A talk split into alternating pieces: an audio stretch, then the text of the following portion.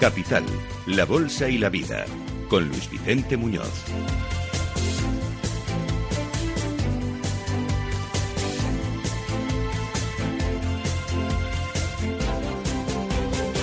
Este es el espacio para conocer a los mejores gestores de inversión con Sarabot, el primer programa de radio presentado por una redactora robot.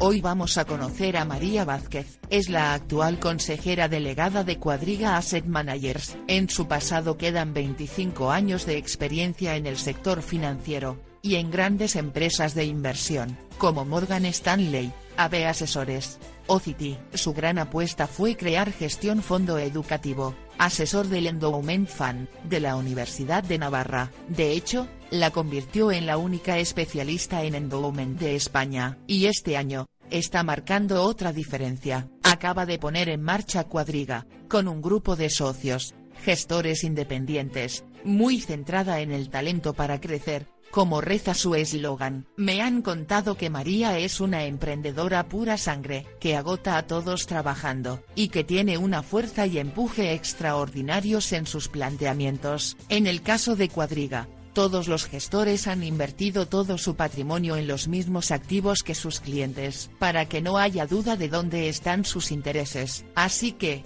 bienvenida, María. ¿Algo que objetar a la presentación? No, muchas gracias. Encantada de estar aquí con vosotros. Bien, pues vamos a conocerte mejor, a ti, y a tu empresa de inversión. Por cierto, ¿te sientes rara? ¿Porque te pregunte una redactora robot? un poco, un poco sí. No me extraña a mí nada. Bueno, yo estoy aquí por si acaso también, si necesitas asistencia humana. Pues... Me alegro de que seas valiente. Empezamos entonces. ¿Cómo te defines? Me defino como, como, una persona trabajadora y, y que le gusta mucho la innovación. ¿En qué cosas eres poco convencional? en la forma de trabajar. Eh, me gusta pensar al revés. ¿En qué consiste tu trabajo? Pues eh, gestiono carteras con una filosofía eh, endowment, que es una filosofía fantástica y con muy buenos resultados, y además gestiono proyectos y personas. Por cierto, ¿recuerdas cuántos trabajos, y se cuentan todos, has tenido ya en tu vida? Uf, muchos. no sé, siete, ocho, pero en general todos ligados con el mundo de las inversiones, el mundo financiero. En tu trabajo actual, ¿qué es lo que más te hace disfrutar? Pues eh, mm, yo creo que lo que más disfruto es cuando, como comentaba antes, pienso diferente, pienso al revés y acierto. ¿Y lo que más te estresa? Bueno, yo en general eh, la soberbia, el sobreestimar eh, situaciones, personas y sobreestimarme a mí misma y no saber reconducirlo de forma adecuada. Dinos qué ves de especial en la casa para la que trabajas, en Cuadriga. Pues yo creo que somos una incubadora de talento y eso es muy especial y yo creo que somos todos empresarios y que apostamos por eh, que el talento que hay en España en la gestión eh, sea más conocido y yo creo que es un proyecto que tiene muchas sinergias, que es muy eficiente y que va a ser un éxito, claro, en España. Dinos algo más sobre el talento, del que tanto hablas y llevas como bandera. ¿Cómo seleccionas, con algún detalle, a los gestores con talento? Vale, yo nosotros pensamos en este proyecto que el talento está más en las personas que en las máquinas, y lo siento. eh, y, y, bueno, y, y, nos parece que el talento en este caso está muy vinculado a la gestión activa, ¿no? A que el gestor eh, que de verdad es un buen gestor es aquel que sabe pensar diferente, que sabe de alguna forma ver la luz cuando todos los demás ven caos, ¿no? Y, para seleccionar ese talento, pues hacemos mucho hincapié en, en, la persona, en la persona que es eh, el equipo que gestiona, eh, en que tengan ese talento que se, se, demuestre no solamente en track record y en buenos resultados, sino en forma de pensar, en espíritu emprendedor, en que sean emprendedores, en que sea gente que sepa caerse y levantarse También miramos mucho los procesos. Eh, creemos que el éxito está en la independencia y los procesos tienen que ser todos eh, engranados y, claramente independientes. Y luego la filosofía. La filosofía tiene que ser también consistente y capaz de perdurar a largo plazo. Nuestro proyecto es un proyecto en el que nos gustaría ser todos pequeños Warren Buffetts con 85 años, muy orgullosos de seguir gestionando nuestros proyectos. Cuéntame cuáles son tus mayores aficiones. Uf, pues como a todo el mundo yo creo lo que más me gusta es mi familia, mi familia y mis amigos, ¿no? Pero bueno, yo creo que además de eso, en lo profesional, en las aficiones, lo que más también me gusta es, eh, eh, como comentaba antes, el pensar lateral o pensar de una forma distinta, ¿no? El saber o el intentar em, conocer dónde están los problemas y quitar el peso de dónde están los problemas y llevar el peso a, a las partes mejores, ¿no? A los aciertos. ¿Qué estudiaste? Estudié económicas empresariales y luego muchas cosas de finanzas de posgrado después y la verdad es que sigo estudiando. Ahora estoy más centrada en la innovación. ¿Y qué otras experiencias más consideras que te han formado?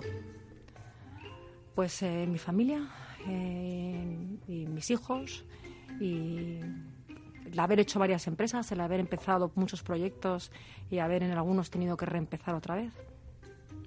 ¿Cómo defiendes a la gestión activa frente a la pasiva? No siempre gana. A medio plazo yo creo que sí. Lo que pasa es que confundimos muchas veces a lo que son gestores activos con gestores que son semi-indiciados o que siguen índices. ¿no? Yo creo que la persona eh, tiene mucho apoyo en la máquina, pero la persona es indudablemente mejor que la máquina. Solo se trata de cuál es tu película favorita y por qué. No, no veo mucho, eh, no voy mucho al cine y no soy una gran vidente de películas. Eh, he visto una recientemente que, bueno, que me ha parecido simpática, que es una película de una familia de, de indios de la India que se sitúan en Francia y montan un restaurante eh, enfrente de un restaurante francés fantástico con una estrella Michelin.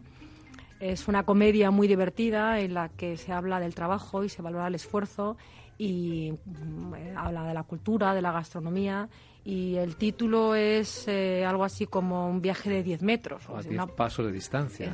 Una película muy divertida y muy simpática. ¿Y un libro que te haya marcado en tu vida personal o profesional?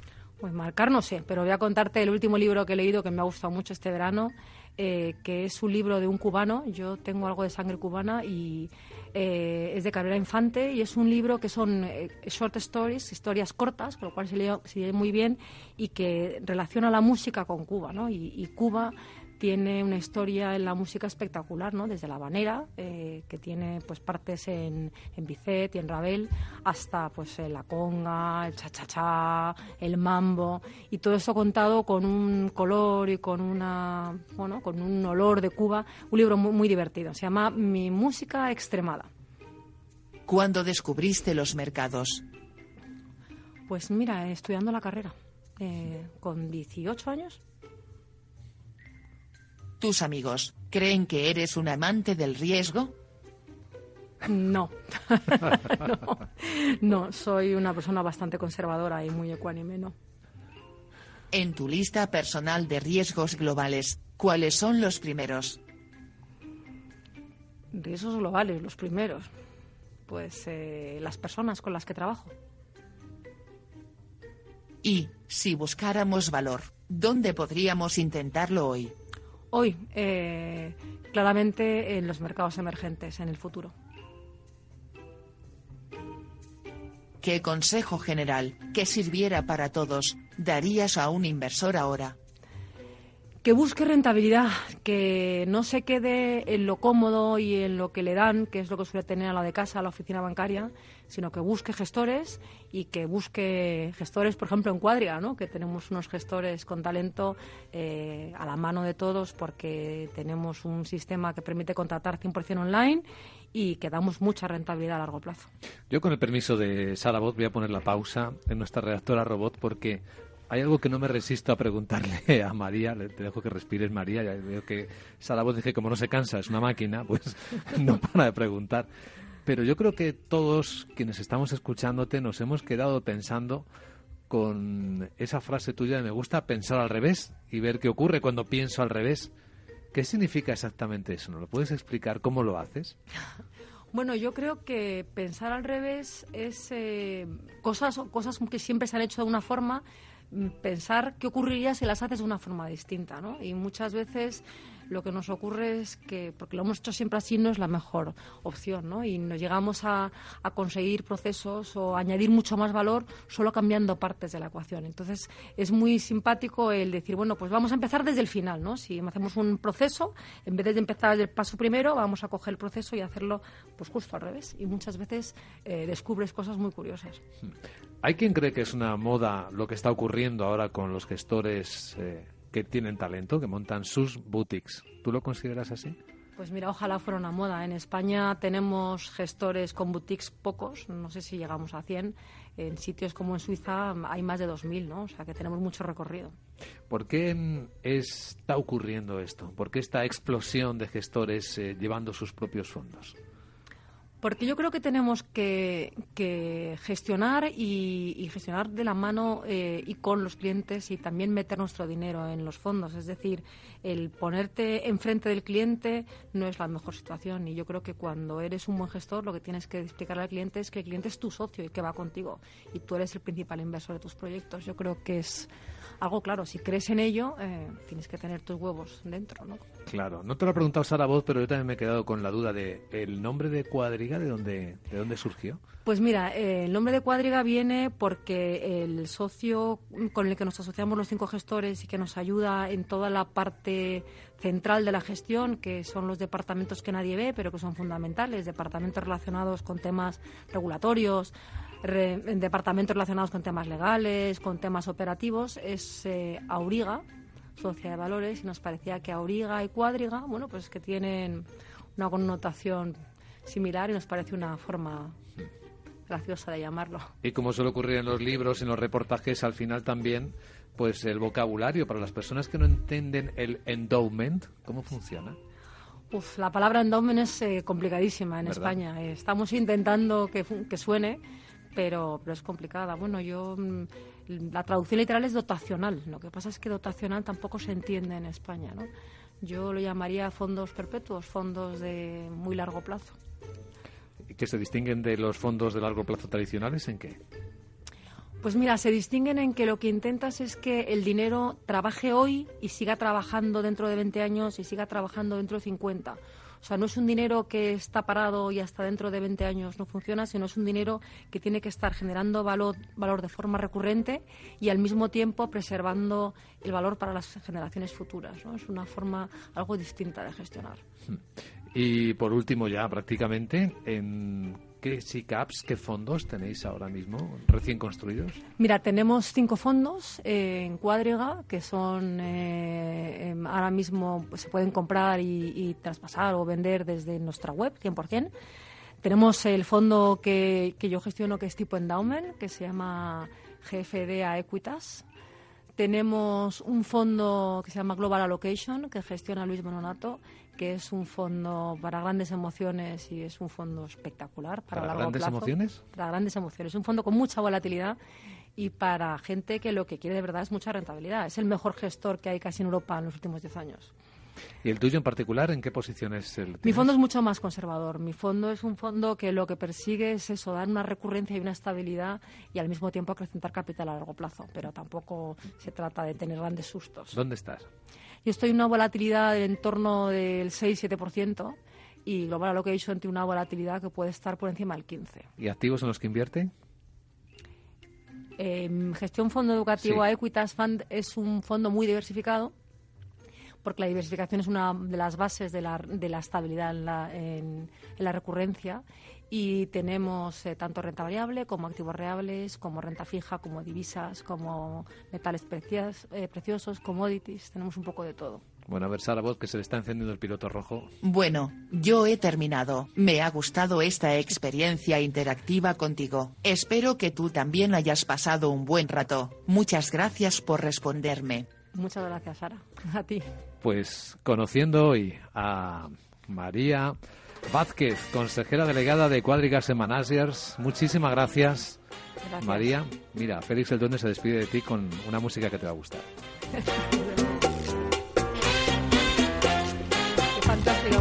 recomiendo el libro, fantástico.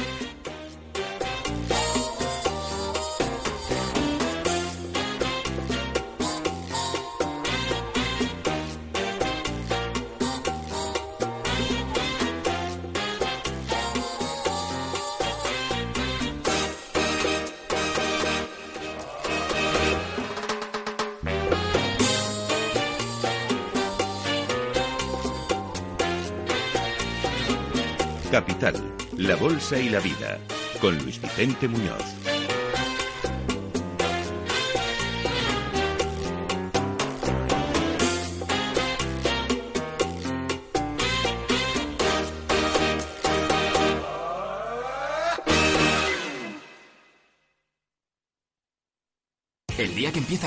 El día de la paga extra, el día de la cena de Navidad. Hay muchos días señalados en el trabajo y el Día Solidario de las Empresas también debería ser uno. El próximo 22 de octubre cumplimos 10 años en los que más de 6.500 voluntarios han colaborado en diferentes proyectos sociales para ayudar a los colectivos más vulnerables. Si tú también quieres formar parte del cambio, apúntate a la décima edición del Día Solidario de las Empresas, organizado por A3 Media y Cooperación Internacional ONG. Entra en diasolidario.com e infórmate.